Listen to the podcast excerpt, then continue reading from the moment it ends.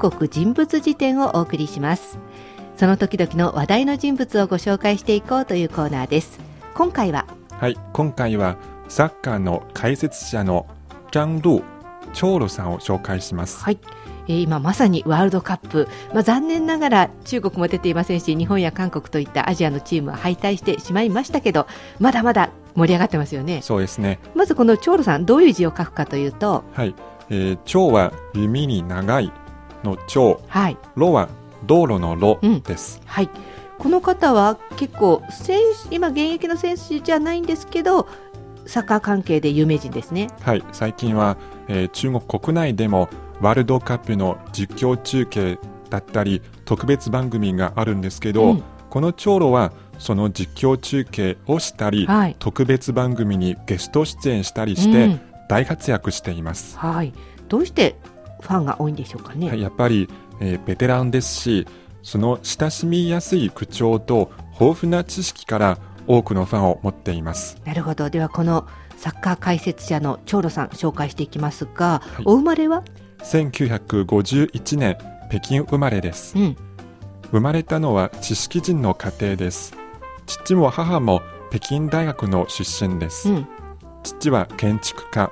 母は映画業界の有名人だったんです。なんかサッカーと全然二人とも関係ないですね。はい。うん、最初、えー父も母も自分と同じ業界に就職してもらいたかったです。うん、やっぱり親としては、まあ、自分の後を継ぐじゃないですけど同じことしてもらいたかったのかもしれないんですがでも建築家でもなく映画業界でもなくサッカそうですね。ーどの辺から長老さんはサッカーと出会ったんですか？はい。最初の出会いは4歳の時父と一緒にサッカー観戦に行きましたが、えーサッカーに魅了されました、そして、えー近所の子供たちと一緒にサッカーをして遊ぶようになりました。お。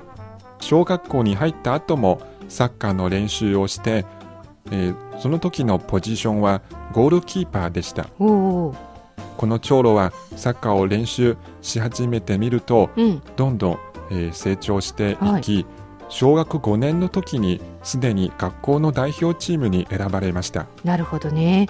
まあだけど小学校で学校の代表チームに選ばれるくらいだとまだまだこうプロというか、スペシャリストになる道は遠いと思うんですが、はい。専門にというか本格的にやったんですか？そうですね。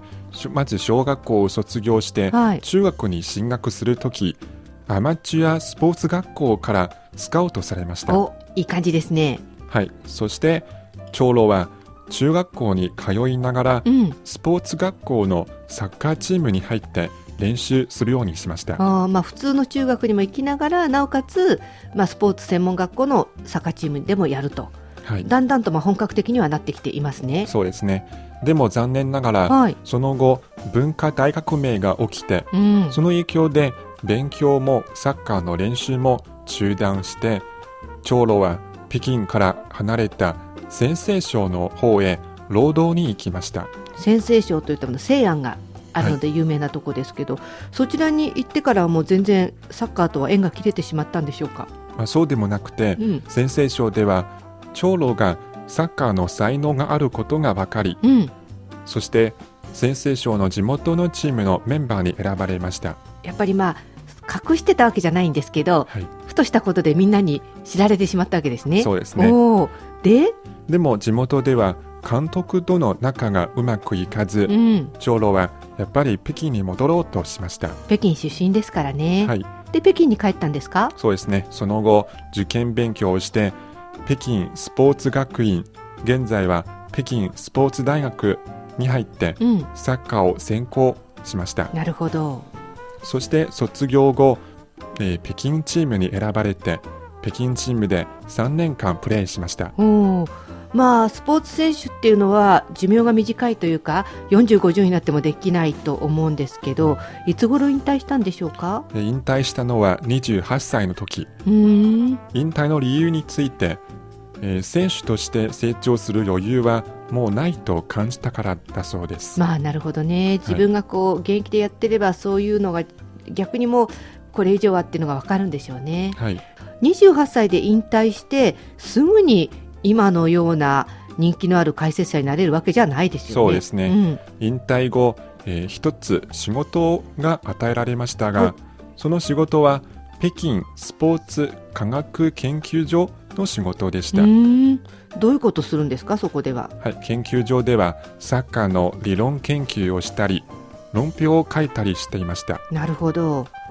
えーその時長老はサッカーというスポーツやプロチームについていつも、えー細かく分析し鋭い意見を発表したので、うん、サッカー業界から注目されました。なるほどね。確かにサッカーって正規の選手だけでも11人出てるじゃないですか、その人が全員監督とかコーチとか解説者になれるわけじゃないですけどその中からまたさらに勉強した人とかはい。さらにこうステップアップした人がいろいろ職業についていくんだと思うんですけどやっぱり理論的に研究したことが大きかったかもしれないですね。そね。その後は、はい。サッカー業界から注目されるようになって、うん。そして1980年代から中国の CCTV 中央テレビのスポーツチャンネルの顧問になりました。なるほど。となると放送に登場する機会も増えてきますね。そうですね、えー当時 CCTV のスポーツチャンネルでは、えーイタリアなど海外のリーグ戦を生放送していました。はい、長老はその生放送の時いつも実況担当のアナウンサーのそばに座って、えーサッカーの試合を見ながらうん、ポイントを紙に書いて実況担当の人に渡すという仕事でした、うん、まあある意味まさに解説者ですよね、はい。えーでもまだこの時はテレビには出てなかったんですね顔はね。は。い、はい。その後いつ頃からテレビの顔出しで解説者をやるようになったんでしょうか？そうですね、まあ、そういうアドバイスみたいな仕事をうん。5年間余りやって、はい。ようやく90年代からテレビに顔を出すようになりました。うん。当時解説したのはイタリアのトップリーグセリエ A はいでした、まあ、いわゆるこれでセリエ A の中国での実況中継の解説者になったわけですね。そうですね、うん。その解説をやってどんどん経験を積んでいきますと、うん、解説がどんどん上手くなりました。そうなんですよ。あのスポーツの解説って見たり聞いたりしていて現役の時に素晴らしい選手でも例えばおしゃべりの専門家ではないから、はい。最初はぎこちなかったりしますけど、はい。だんだんこう慣れてきてえー喋りも上手くなるしもちろんメンタル分もよくわかるししかもこの長老は理論も研究してるわけですから、はい。だんだんと怖いものなしで素晴らしい解説者になってくるのよくわかりますね。そうですね、うん。この長老の解説の特徴といいますと、はい。えーチームやそのチームの選手のプレースタイル、うん。そしてクラブ、えー選手個人の関連情報の他にエピソードもたくさん紹介してうん。